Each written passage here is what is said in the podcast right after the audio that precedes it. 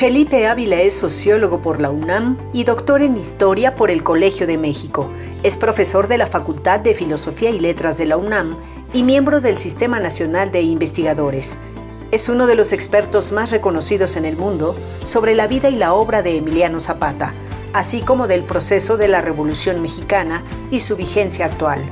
Es autor de cientos de textos académicos y de divulgación en la materia.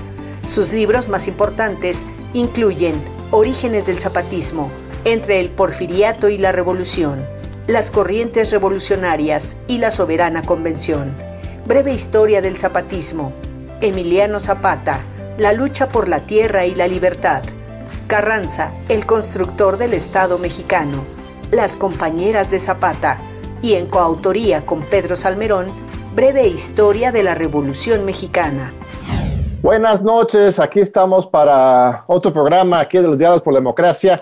Eh, aquí está con nosotros este, Felipe Ávila, gran historiador, amigo, académico de la UNAM. Eh, este, bienvenido, estimado Felipe. Muchísimas gracias, John, por invitarme a tu programa.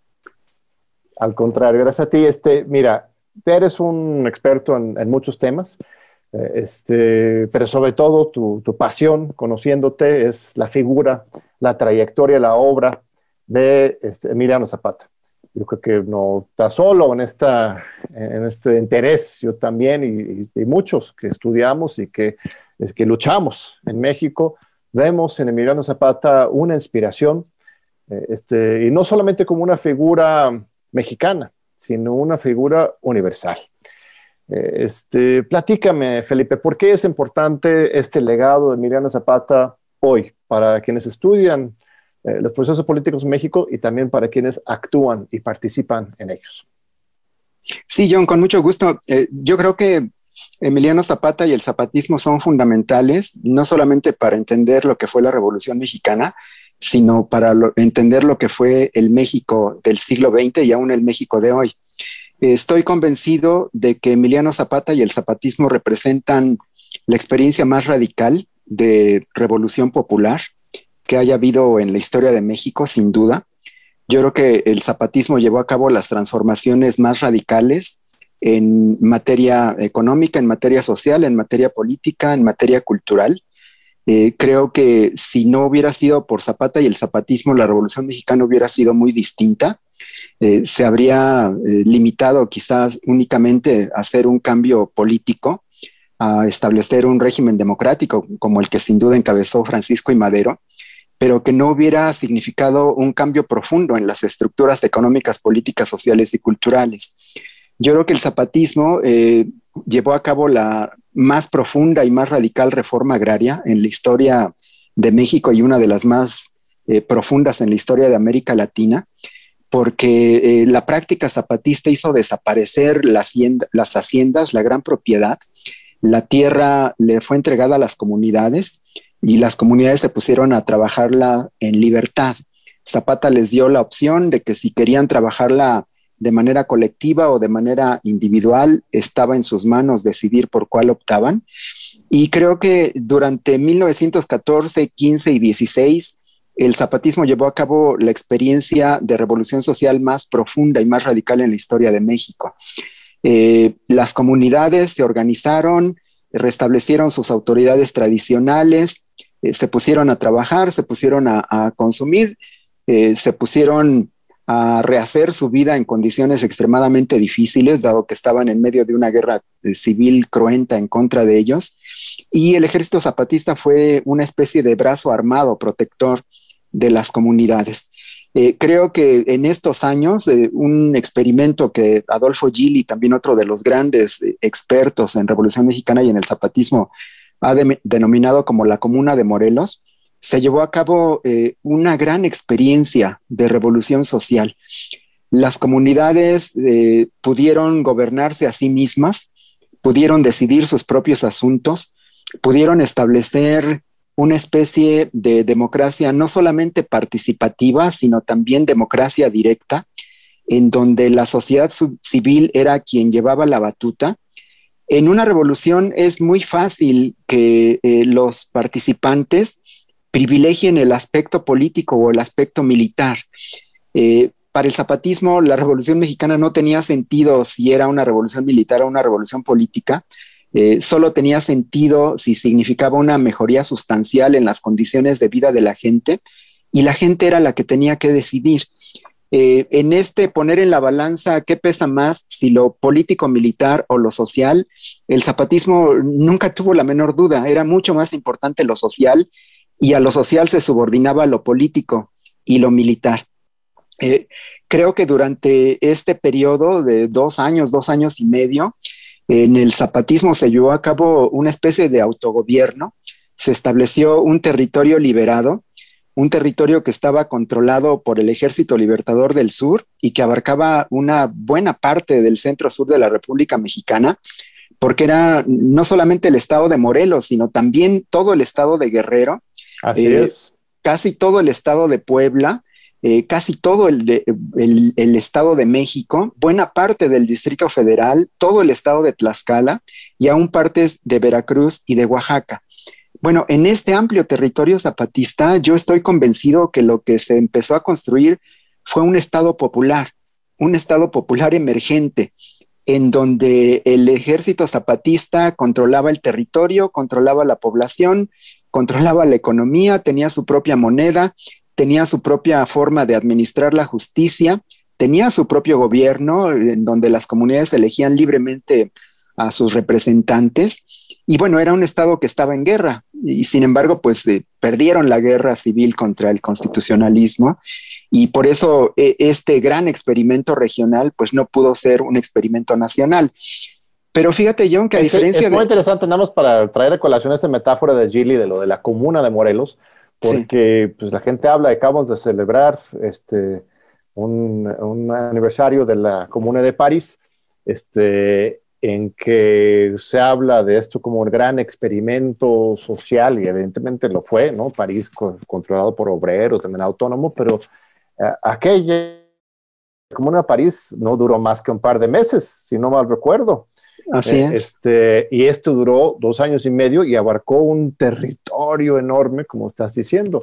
Y esta narrativa que estás construyendo, basado en hechos históricos, rompe con pues, un prejuicio con respecto al zapatismo, ¿no? Este prejuicio clásico que instaló el historiador este John Womack, que supuestamente los zapatistas eran eh, exageradamente tradicionalistas, ¿no? que querían simplemente guardar sus tradiciones frente al avance de la, de la historia de la modernidad. Pero tú estás hablando de la construcción de un Estado popular revolucionario, que es otro enfoque absolutamente. Por favor, cuéntanos, cuéntanos más, me, me fascina escucharte. Sí, John, con mucho gusto. Yo creo que el zapatismo rompe con dos paradigmas muy arraigados en, en la discusión académica y también en la discusión política. Porque por un lado, John, tú lo sabes muy bien, hay una vieja concepción que viene desde algunos textos de Marx que consideran que los campesinos no son revolucionarios, que es una clase social que tiene que ser aliada o de la burguesía en revoluciones burguesas o del proletariado en revoluciones socialistas, pero que el campesinado por sí mismo es una clase terriblemente limitada de manera estructural que no puede tener un proyecto de nación y que no puede pensar al Estado en términos de proyecto de, nación. Yo creo que el zapatismo eh, demuestra claramente lo erróneo de esta concepción, porque eh, el zapatismo yo creo que es la prueba más fehaciente que tenemos a la mano de que un movimiento campesino es un movimiento revolucionario consecuente, que sí se plantea la toma del Estado, pero no solamente en términos teóricos, John, porque hay que recordarle a nuestro amable auditorio que el zapatismo cuando se alió con el villismo fue capaz de tomar la capital del país. Así es. Entraron en, eh, diciembre de 1914 de manera triunfal miles de combatientes villistas y zapatistas instalaron en Palacio Nacional al gobierno de la Soberana Convención, establecieron un gobierno parlamentario, hicieron un programa de gobierno de reformas sociales, económicas y políticas y trataron de ganar la guerra civil para que ese proyecto fuera el proyecto para el país. Tenían un proyecto de nación, tuvieron un gobierno, controlaron la capital de la República, buena parte del territorio nacional estuvo en su poder y bueno, se enfrentaron en una cruenta guerra civil contra otra fracción revolucionaria y la perdieron, pero no la perdieron porque estuvieran fatalmente condenados a eso por ser campesinos.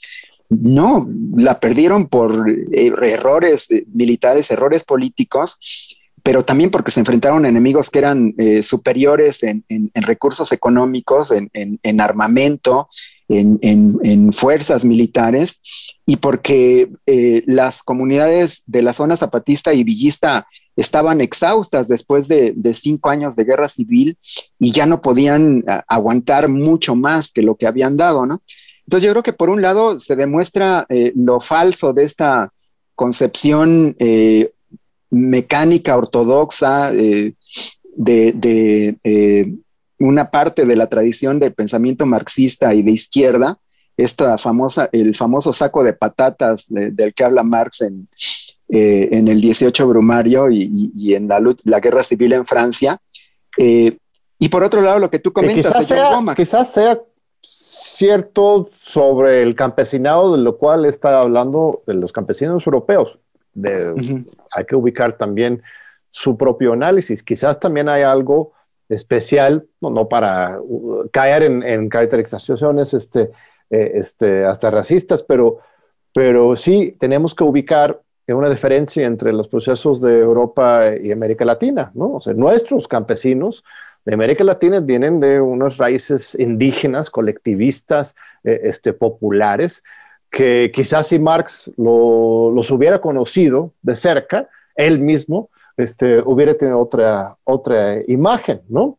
No sé, hay que, hay que ubicar. No, y, y, y sin duda lo, yo, creo que el mismo Marx fue, fue matizando y fue evolucionando en esta postura, porque en sus últimos escritos, las cartas a Veras Zulich sobre la comuna eh, de campesinos rusos eh, indican una, una, concepción distinta. Eh, yo creo que ahí Marx ya había hecho una autocrítica y ahí sí ya había aceptado que el, campesinado era revolucionario y era consecuente. Y yo creo que eso lo prueba también la, revolución bolchevique, porque sin la alianza obrero-campesina no hubiera sido posible la revolución bolchevique y los campesinos, eh, sobre todo en la primera etapa, tuvieron una participación fundamental. Pues Rusia era un país fundamentalmente campesino, eh, el grueso de la población de la sociedad rusa era campesina y a pesar de eso, en alianza con los obreros, pues sí pudieron hacer una revolución socialista triunfante.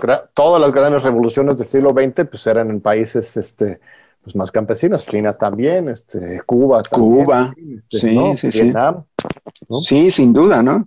Y decías que el segundo punto entonces, este, el segundo es que cuestiona el, el, alguna versión del marxismo vulgar y por otro lado también este, la otra cara. Adelante.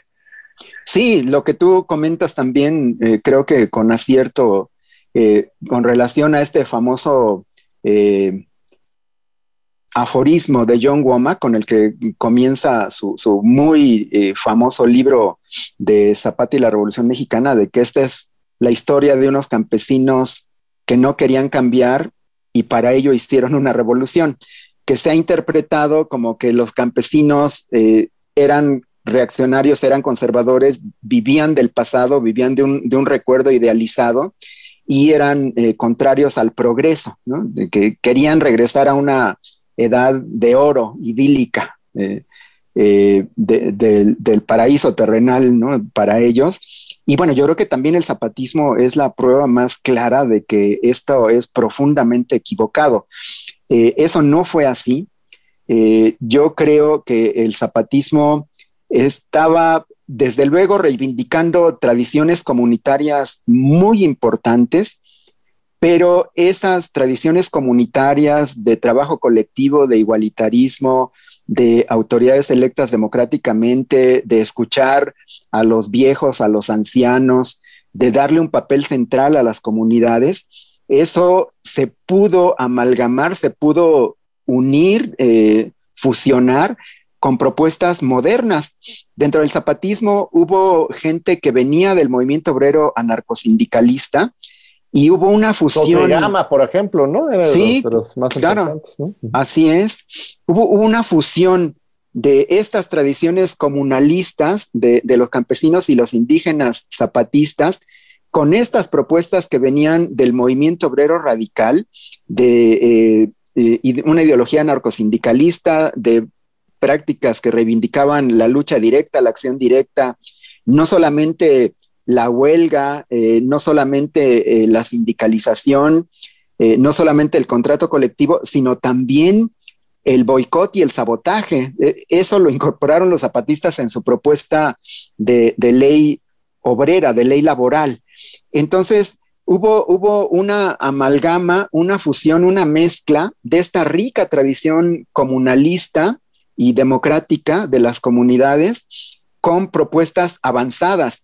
Y tan avanzadas que sin duda, John, el zapatismo fue el que hizo las propuestas políticas e ideológicas más radicales de toda la revolución y durante mucho tiempo de toda América Latina, porque propusieron un gobierno parlamentario eh, fueron los más consecuentes en luchar por, la equidad de género, por, por el reconocimiento a los derechos de las mujeres, establecieron mecanismos de participación directa de la población en los asuntos públicos con la ley del referéndum y del plebiscito, en donde ellos lo que señalaron es que las leyes eran tan importantes que no podían estar solamente en manos de los legisladores ni del gobierno, sino que la sociedad tenía que ratificarlas o anularlas a través del voto directo.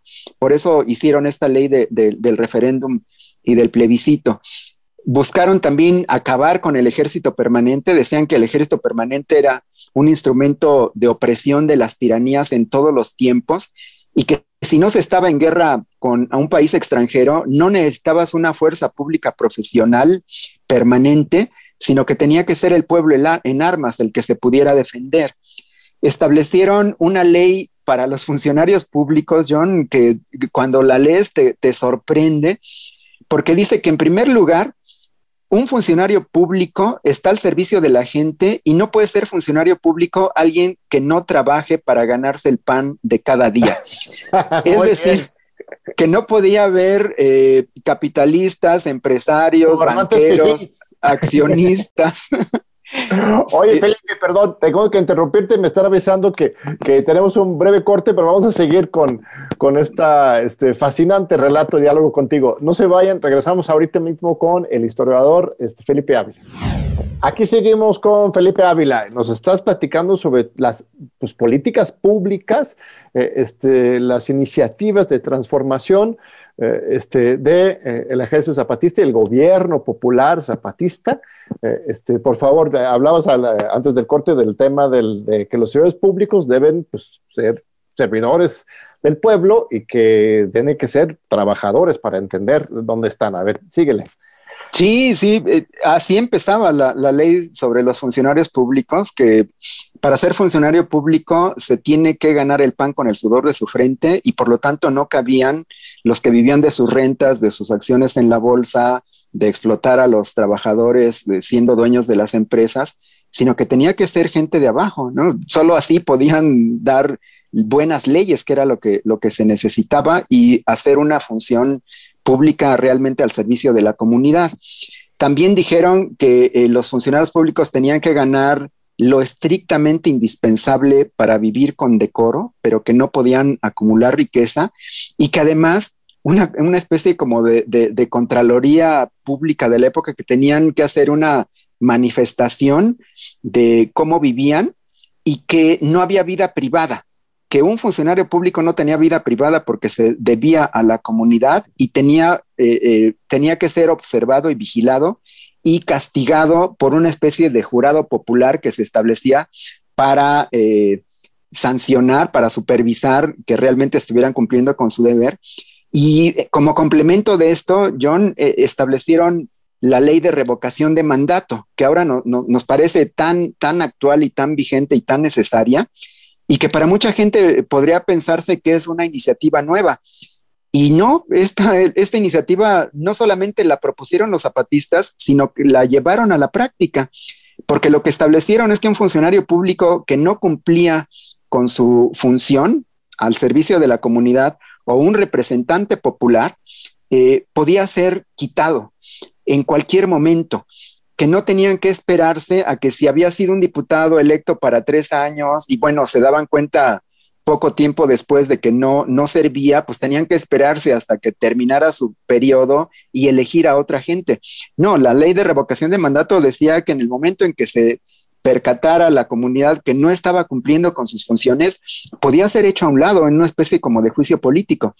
Y eso lo hicieron, John, porque el, presidente electo por la soberana convención, que fue el villista Roque González Garza, era el encargado del Poder Ejecutivo, eh, tuvo conflictos con el zapatismo porque no eh, cumplió con las promesas de, iniciar inmediatamente la reforma agraria y por violar el plan de Ayala en la soberana convención eh, convertida en gran jurado, lo destituyeron. Siendo encargado del, Poder Ejecutivo, eh, fue revocado, su mandato fue revocado. y, así lo hicieron también con otros funcionarios menores, gobernadores o, ministros de Estado que, no cumplían con la labor para la que habían sido nombrados, ¿no? Entonces, e, esto me parece que es, es, es muy importante y bueno, pues esto es algo que viene del zapatismo, que hizo también una ley agraria en donde acabó con el, con el latifundismo, una ley laboral, John, que eh, comentábamos en la mañana que desayunábamos tú y yo, lo que proponía era la socialización de los medios de producción. Esto solo eh, los magonistas lo habían propuesto en la Revolución Mexicana, ninguna otra corriente se había atrevido a decir explícitamente que estaba por el socialismo y los zapatistas lo hicieron. Y también en esa ley establecieron que los trabajadores no solamente tenían el derecho a la huelga, a la organización, sino también al sabotaje y al boicot contra los medios de producción y que además el objetivo era la socialización de los medios de producción y que los trabajadores gozaran del producto íntegro de su trabajo. Y esto pues le daba en la línea de flotación a cómo funciona el sistema capitalista, que pues todos sabemos que es la parte que trabaja el trabajador y que no se la queda a él, sino que se la queda el patrón por ser el dueño de los medios de producción. Oye, pero esto es peligrosísimo lo que estás relatando aquí, este, estimado Felipe. Ya, ya entiendo por qué este, este régimen post-revolucionario eh, este, desde los 40 hasta pues, más reciente, este, siempre presentaba a Zapata, pues sí, como un héroe de la revolución, un ejemplo de resistencia y dignidad. Eso siempre, eso no lo podían quitar, eso estaba presente, pero siempre matizado como eso, nada más un símbolo de lucha, que no es para menospreciar eso, pero si le agregas al símbolo de lucha un movimiento este, con propuestas políticas, económicas, sociales, como la estás relatando, ya de repente le da otra cariz, ¿no? Sí, totalmente, John. Y, yo creo que lo que habría que señalar es que eh, la figura de Emiliano Zapata fue expropiada por, por los triunfadores de la revolución que hicieron un Zapata a modo, un Zapata pasteurizado al que le limaron estas aristas radicales y el, Estado mexicano por revolucionario se apropió de la figura de Zapata, castrándola, domesticándola y haciéndola funcional para sus propósitos como elemento de legitimación. Y fíjate, es, curiosísimo porque a Zapata, todos sabemos, lo, asesinan por órdenes de Venustiano Carranza y Pablo González en 1919. Eh, es el grupo sonorense el que triunfa en la revolución. Eh, después de que eh, le dan un golpe de Estado, un golpe militar a, Venustiano Carranza y lo asesinan en, mayo de 1920. Es entonces el grupo sonorense el que construye el Estado mexicano postrevolucionario. Bueno, pues esos que habían estado en guerra con Zapata se apropian de su figura y de sus propuestas y cuando Calles hace su campaña política en 1923 para la presidencia de la República, el 10 de abril, que es la fecha del asesinato de Zapata, va a Cuautla, a, la tumba de Zapata, y delante de, los restos de Emiliano dice que él es zapatista y que el programa zapatista es suyo. Pues es como Carlos Salinas también que, decía que él estaba haciendo valer el artículo 27, o Enrique Peña Nieto mismo que al hacer su reforma petrolera diciendo que esté citando a Lázaro Cárdenas, ¿no? Es ese uso hipócrita, ¿no? Pero ahí, ahí es donde se origina entonces, estimado Felipe, ¿sí? Sí, y a partir de ese año todos los presidentes eh, hicieron eh, este, este uso político, esta apropiación, eh, que es una apropiación y una tergiversación de lo que significaba realmente Emiliano Zapata. Y eso, eh, bueno, lo volvieron el símbolo del agrarismo.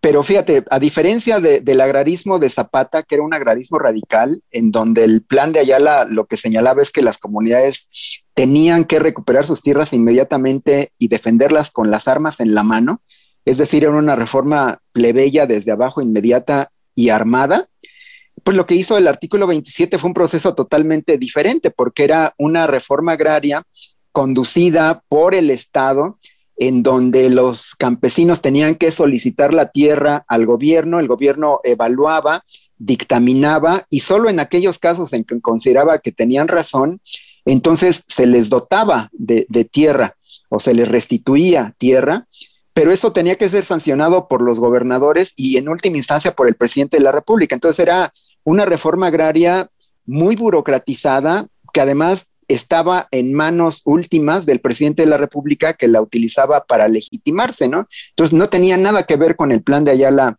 esa reforma agraria. Eh, bueno, todos los presidentes fueron a rendirle homenaje a Zapata en su tumba en Cuautla y no solamente eso, sino que quisieron traer sus restos y, enterrarlos en el Monumento a la Revolución. En 1979, López Portillo, cuando era presidente de la República, quiso trasladar los restos de Zapata de Cuautla a, a la Ciudad de México y no pudo, porque los familiares de Zapata, los campesinos de Morelos, las organizaciones campesinas independientes se lo impidieron y se pusieron a hacer una guardia permanente para que Zapata no fuera traído a la Ciudad de México porque decían, no puede estar enterrado junto a sus asesinos, junto a sus enemigos que lo mataron. Bueno, no pudo López Portillo hacer eso y no solamente no pudo, sino que a partir de este intento fallido fue cuando el movimiento popular comenzó a recuperar y a quitarle al Estado la figura de Emiliano Zapata. Y ya lo había comenzado a hacer el movimiento estudiantil de 1968 en las grandes movilizaciones estudiantiles, las únicas figuras mexicanas que aparecían en, las mantas de los estudiantes eran las de Villa y Zapata y un poquito menos las de, eh, bueno, no, nada más ellos, todavía no estaban ni las de Genaro ni las de Lucio, eh, pero solo Zapata y Villa representaban eh, el, símbolo de, la, de lucha que los estudiantes mexicanos le estaban arrebatando al Estado mexicano. Y eso continuó en los años posteriores, eh, de manera que el movimiento popular, el movimiento campesino, le arrebató al Estado mexicano la figura de Emiliano Zapata, le devolvió su contenido original de lucha, de rebeldía, de radicalidad y lo convirtió en uno de sus principales símbolos, de sus principales emblemas. Y creo que esto ha sido tan importante, John, que traspasó las, las, fronteras mexicanas, porque creo que sobre todo con la irrupción del Ejército Zapatista de Liberación Nacional en 94, que reivindicó explícitamente la herencia zapatista, eh, la figura de Zapata se convirtió en una figura universal. ¿no? Claro. Lo que te voy a decir, mira, para mí Zapata está al nivel, por supuesto, de Robespierre, del mismo Lenin, eh, este, grandes figuras este, emblemáticas de las grandes revoluciones eh, este, del siglo XX, en caso ruso y chino, incluso la francesa. Eh, este, siempre se la ha desdeñado esas comparaciones, ¿no? Lenin era un intelectual, escribió muchos libros, Robespierre un abogado, y, pues lo mismo, ¿no? Zapata, un campesino, ¿cómo, cómo podemos ponerlo al, al mismo nivel ¿no? de este, estatus global histórico? Pero sí, ¿verdad? Este, realmente sí, sí, sí pertenece a esa, esa liga de este, pues, grandes líderes este, que dejaron su huella en la historia de, de calidad internacional, ¿no? Sí, sin duda. Yo, yo, creo que eh, Zapata se volvió el símbolo universal de la lucha por la tierra, por la justicia, por la libertad y por la dignidad campesina y también indígena. Eh, me parece que es quien mejor representa eh, este universo de campesinos e indígenas revolucionarios.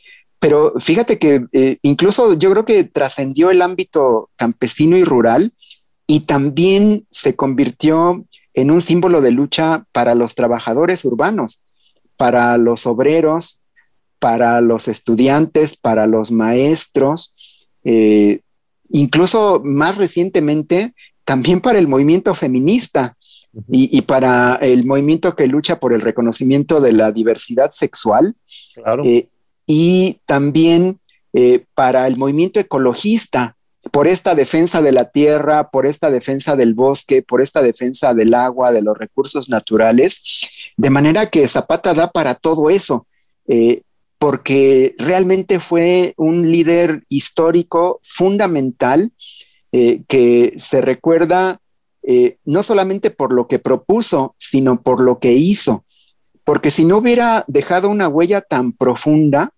eh, no se le recordaría, John, a, más de 100 años de su asesinato no estaríamos platicando sobre él y no despertaría tanta, tanta expectación y tanto interés, porque yo creo que la figura de Zapata es sumamente atractiva para, para todo tipo de gente de, público, es, es, una figura universal, una figura con la que nos identificamos, eh, con la que tenemos simpatía eh, natural, con la que sentimos admiración, eh, pero yo creo que lo, lo importante es que sigue siendo una figura que sigue teniendo mucho significado para la lucha actual, para algunos de los problemas que hoy día tenemos que resolver, John, eh, porque creo que eh, el zapatismo nos enseña mucho de, lo que hicieron, de lo que avanzaron y también de sus limitaciones que tenemos que, conocer pues para poder superarlas.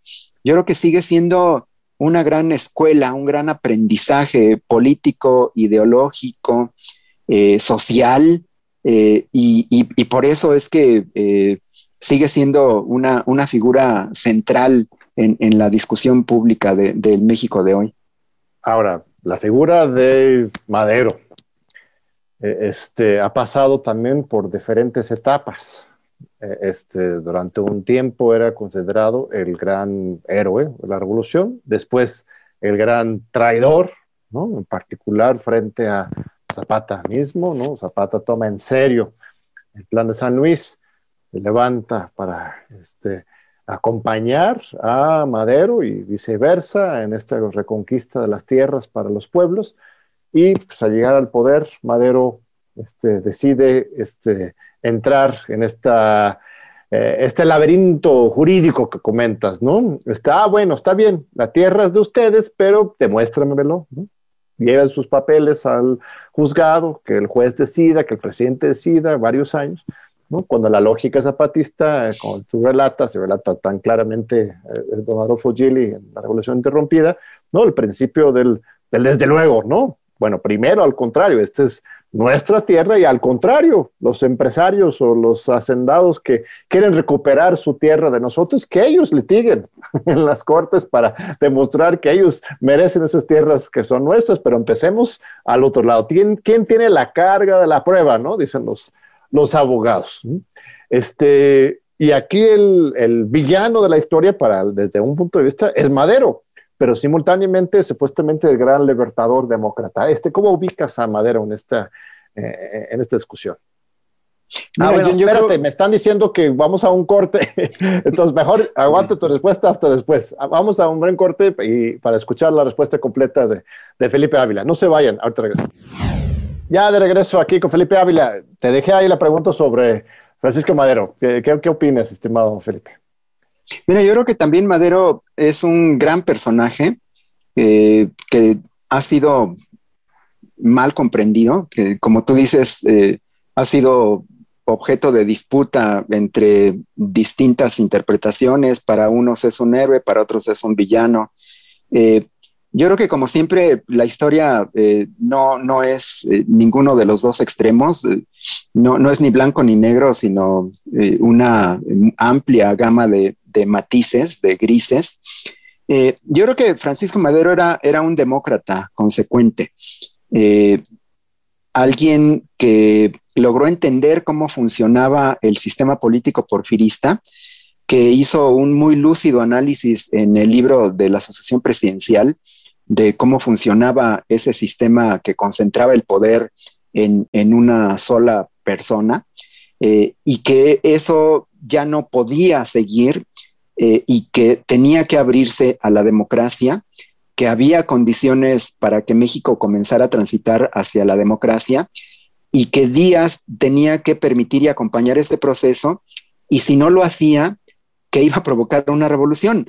De manera premonitoria, eh, en, las últimas páginas de la Asociación Presidencial, Madero hace este pronóstico. Si, si, si el presidente Díaz no acepta eh, permitir el tránsito a la democracia, va a provocar una revolución social.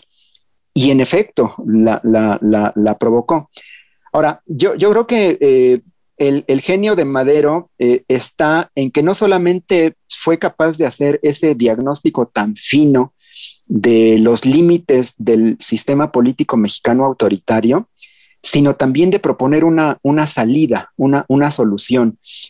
En el mismo libro va eh, delineando las directrices de cómo construir un partido político nuevo que compita en las elecciones y que comience el tránsito a la democracia. Yo creo que a, Madero hay que reconocerle esa capacidad de diagnóstico, pero también eh, de solución al anquilosado sistema político mexicano de, de comienzos del siglo XX. Madero hace el primer partido político moderno en la historia de México. El Partido Nacional Antireeleccionista es el primer partido político como nosotros lo conocemos en el mundo occidental. Es un partido que surge no alrededor de una figura carismática, sino a partir de principios políticos democráticos. Es también el primer partido que organiza la primera campaña política moderna. Las giras de Madero en 1909 y 1910, cuando es elegido candidato presidencial, son las primeras campañas políticas en el México moderno. Antes no había campañas políticas porque no las necesitaban, porque a los que palomeaba Porfirio Díaz eran los que quedaban como diputados, como senadores, como gobernadores, eh, como presidentes municipales, incluso muchas veces ni siquiera eran de esa localidad. Había gente que salía como representante de Chihuahua y que habían nacido en Campeche y que nunca se habían eh, parado en el estado que representaban. No había elecciones, era una ficción democrática lo que, lo que había. Bueno, con Madero comienza el primer partido, comienzan las primeras campañas y también comienza eh, la primer defensa del voto, porque eh, yo acabo de leer recientemente, John, un, memorial que le manda Madero a todos los clubes antireleccionistas, diciéndoles cómo tienen que conducirse el día de la elección, que tenían que estar presentes en las casillas, tenían que eh, vigilar que se cumpliera con el, con el protocolo electoral, que hubiera representantes de los partidos, que se instalaran las casillas, que se depositaran los votos, que se hiciera el recuento, que no se presionara a los votantes, eh, que no hubiera suplantación de representantes de, los partidos en las casillas, que el recuento se ajustara al número de votos, que se publicaran los votos eh, afuera de las casillas, que se llevaran las, urnas al, distrito electoral para hacer el, cómputo de ese distrito y que fueran denunciando todas esas anormalidades. Y bueno, eh, cuando a Madero lo apresa Porfirio Díaz y las elecciones se dan estando Madero preso, eh, Madero llama a documentar el fraude y Federico González Garza elabora un memorial en donde denuncia punto por punto, con pelos y señales, todas las violaciones al proceso electoral que cometió eh, Porfirio Díaz y a partir de eso pide la anulación de las elecciones. Eh, desde luego, pues no le hacen caso eh, el colegio electoral que autocalifica la elección, no, no, no, le, no le da curso a, la protesta, a la impugnación, declaran a Díaz constitucionalmente como presidente electo y a partir de ahí pensaban que ya habían ganado, ¿no? Lo que no se esperaban es que Madero, que había pasado por todo ese proceso legal, había agotado hasta la última instancia, denunciando por fraude las elecciones, al ver que se le cerraban las vías legales, hasta entonces llama a la insurrección. Claro. Y llega al final de cuentas Madero por medio de este, elecciones. O sea, es fascinante en esta historia porque este, gana la revolución militarmente este, y se niega a ocupar el poder militarmente, ¿no?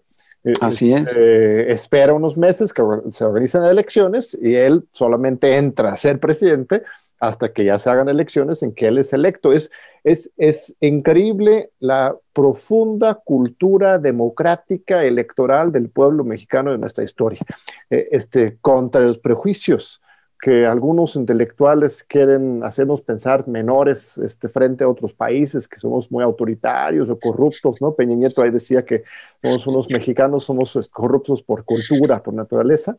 Este, creo que México es uno de los países del mundo que más elecciones ha celebrado, ¿no? Muchos fraudulentas, ¿no? Pero el mismo Porfirio Díaz tuvo que imponerse en ocho elecciones, ¿no? O sea, es, es una cosa fascinante esa, ese mismo eclecticismo y mezcla de la, de la elección y la revolución, reforma y revolución hasta la fecha, ¿no, Felipe? Sí, sin duda, John. Y, regresando a Madero, eh, fíjate que también era muy, muy preciso, muy atinado su diagnóstico de que si Díaz no permitía elecciones democráticas, iba a provocar una revolución y la revolución vino, como si hubiera tenido una bola de cristal. Todo eso que decía Madero que iba a pasar, pasó. Y en seis meses acabó con el, con el porfirismo. El, régimen de Porfirio Díaz se fue al basurero de la historia por una insurrección popular triunfante que en seis meses acabó política y militarmente con el Estado porfirista y lo destruyó. Ahora, eh, yo creo que eh, Madero eh, quizá la última eh, etapa que, en donde sigue siendo una, una, gran figura, un gran personaje, es cuando eh, gana las elecciones, como, como tú dices, compite, eh, arrasa en las elecciones. No había gente más popular y más querida y admirada que, que Madero, que había acabado con, con Porfirio Díaz. gana la elección, asume como presidente de la República y bueno, trata de llevar a cabo su proyecto democrático. Yo creo que lo que hay que reconocerle a Madero es que fue un presidente profundamente demócrata, que permitió la libertad de prensa, la libertad de expresión, que no reprimió, que no persiguió a los opositores, que eh, a pesar de que lo, hubo una campaña brutal de, de los periódicos, que eran los medios de comunicación de la época, que fue preparando el terreno para el golpe militar. Fue, fue abiertamente conspiracionista la labor que hizo buena parte de la prensa de la época. Eh, Madero lo permitió.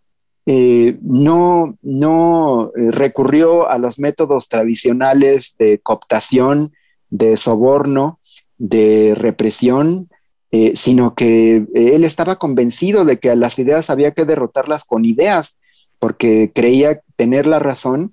Y bueno, yo creo que el, problema de Madero fue que no le dieron tiempo de poder llevar a cabo su proyecto, porque eh, inmediatamente hubo rebeliones militares desde la derecha y también hubo dos rebeliones eh, militares desde la izquierda de gente que había estado con Madero, una de ellas Zapata, que pues eh, pensaron que los cambios revolucionarios tenían que ser inmediatos y que no tenían que esperarse a que fueran procesados y canalizados por el gobierno y por las vías institucionales. Madero no traiciona a Zapata. No usarías esa palabra porque escuchándote ahora estás diciendo que más bien fueron los zapatistas desesperados, inquietos, este, les faltaba paciencia, pero hay otra narrativa, es que Madero al llegar al poder, ¿no? Este, pues se le olvida toda esa parte social de su programa, pues sí, igual era muy demócrata, pero si, se hubiera sido más este, eh, voluntarioso y comprometido con la cuestión social, quizás ni lo matan, porque hubiera tenido ese sólido apoyo de, la izquierda. ¿No, no, estás de acuerdo con esa, ese punto de vista? No, sí, John. Mira, yo creo que el problema de Madero es que a él le espantó la radicalidad de la revolución popular. Eso. Desde, desde antes de, de terminar con el régimen porfirista, vio que la revolución popular lo estaba rebasando por la izquierda y que había un nuevo liderazgo con gente como Pancho Villa, como Pascual Orozco, como Emiliano Zapata, que iban mucho más rápido y mucho más allá que él. Y eso se le asustó. Y por eso negoció con el régimen porfirista en los eh, acuerdos de Ciudad Juárez un gobierno de transición en donde aceptó dejar a las instituciones y a las leyes porfiristas, desarmar a su ejército y ponerle fin a la revolución popular. Por eso es que Madero se quedó solo. Por eso es que eh, su ejército ya lo había desarmado y ya lo había mandado a su casa. Y por eso cuando sus enemigos reaccionarios y conservadores le hacen el golpe militar, no tiene quien lo defienda porque él se había quedado sin ejército propio. Y porque sí, como presidente, además de esta eh, faceta democrática que es muy importante, el problema es que sí relegó el aspecto social. Eh, eso pensó que no era inmediato, que primero era la política y luego la reforma económica y la reforma social. No comprendió que la revolución es un solo proceso, eh, que no, no, no, no puedes decir esto va primero y esto va después, sino que todo va junto y al mismo tiempo, eh, porque si no, no es revolución. Eso, eso sí, no lo entendió. Eso hizo que se desengañaran de él los líderes más radicales, que le volvieran la espalda y que además eh, el mismo Madero se lanzara contra ellos como enemigos, no como aliados sino a perseguirlos, a reprimirlos, igualito que como lo había hecho Porfirio Díaz. Entonces yo, yo creo que sí, Zapata. Ya estaba de general Felipe Ángeles en, en Morelos. también es otra figura este, muy importante. Bueno, tenemos cinco minutos, nos queda esta hermosa plática, este, estimado Felipe, vamos a tener que seguirle eh, después, porque también hay que, hay que ver el presente en, en, clave del pasado, pero ni voy a entrar por ahí, porque no, no nos da tiempo. Para la siguiente entrevista la haremos. Pero Felipe Ángeles este, fue el general de Madero que entra a controlar el territorio zapatista. Lo hace de manera más humana que los generales anteriores que habían hecho una campaña eh, este, como en Vietnam, o sea, una cuestión así de, acabar con los pueblos y Felipe Ángeles era más humano, pero no dejaba de ser un represor, ¿correcto? ¿O, cómo, ves esa, relación? Sí, sin duda. Mira, Madero actúa como jefe de Estado y lo que eh, trata de, hacer que prevalezca es la razón de Estado. Y si tiene una, rebelión campesina que, no acepta eh, someterse y que mantiene las armas, y que mantiene sus reivindicaciones, se lanza contra ellos y, se lanza de una manera brutal.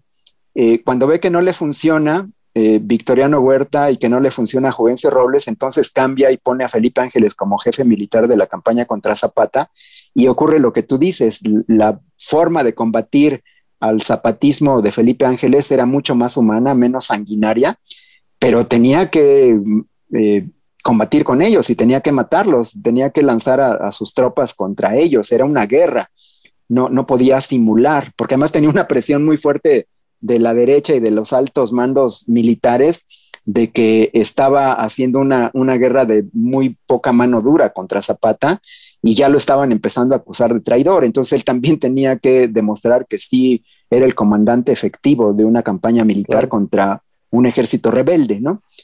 Eh, pero, pero yo creo. Sí, adelante, adelante, sí. Eh, pero, pero yo creo que eh, el desencuentro entre Zapata y Madero es el de dos hombres de buena fe, dos hombres honestos, íntegros, que tenían proyectos distintos, pero en donde además, fíjate que había un componente personal que yo no sabía hasta hace muy poquito lo descubrí, que cuando Zapata se casó con Josefa Espejo en agosto de 1911, Madero fue su padrino de boda junto con, con Sara Pérez. Entonces no era nada más esa relación entre compañeros revolucionarios y de jefe con un subordinado, eh, Madero jefe, Zapata su subordinado, sino era también una relación filial de padrino ahijado. Yo creo que por eso la virulencia del plan de Ayala, que es profundamente antimaderista, eh, yo creo que eh, incluso en exceso califica a Madero peor que Porfirio Díaz, y pues eso no, no se justificaba, no era así. Pero yo creo que es porque Zapata se siente traicionado. Uno, porque traiciona el plan de San Luis. Dos, porque no, no cumple con las promesas agrarias. Tres, porque manda al ejército a reprimirlos igualito que Porfirio Díaz. Pero cuatro, también porque pues como que había una relación ahí eh, casi familiar entre ellos, ¿no? Entonces es como el ahijado que no entiende cómo su padrino está haciendo eso contra él, ¿no? Ahí había un, aspecto de, afecto personal también muy, muy importante. Pues fascinante, estimado este Felipe. Tenemos un minuto. Cuéntame nada más rápidamente sobre el libro más reciente, sobre este, la participación de las mujeres en la lucha zapatista. Sí, mira, yo, yo siempre me he dado cuenta de que en el zapatismo fue donde hubo eh, mayor interés en la reivindicación de los derechos y de la igualdad de las mujeres. El zapatismo fue donde hubo más eh, comandantas mujeres reconocidas con, cargos militares, es donde hay más coronelas y capitanas, donde hay más jefas de, de contingentes militares es donde hay también una propuesta muy radical de reconocimiento de los hijos naturales eh, y de eh, el divorcio. Pero además yo creo que también, fíjate que en el zapatismo es donde está el primer caso de una eh, reivindicación de transgénero. Hay, hay una combatiente zapatista que siendo mujer su identidad sexual era masculina y que siempre luchó porque se le reconociera como hombre eh, se vestía como hombre, tenía compañeras mujeres eh, y quería que le llamaran, en lugar de Amelia, que era su nombre, Amelio. Y lo logró, eh, es reconocida y está en los archivos de la Defensa Nacional como el coronel Amelio Robles. Increíble. Pero este libro... Perdón, es que ya te tengo que cortar, ¿no? Porque el tema sea absolutamente fascinante y profundo. Me, me, me encanta de veras tantas aristas de nuestra historia del zapatismo. Les invitamos a leer este libro. ¿Cómo se llama el libro, Felipe? Las compañeras de Zapata, pero es sobre sus compañeras sentimentales, ah, con las que procreó hijos, 10 mujeres y con las que tuvo 15 hijos.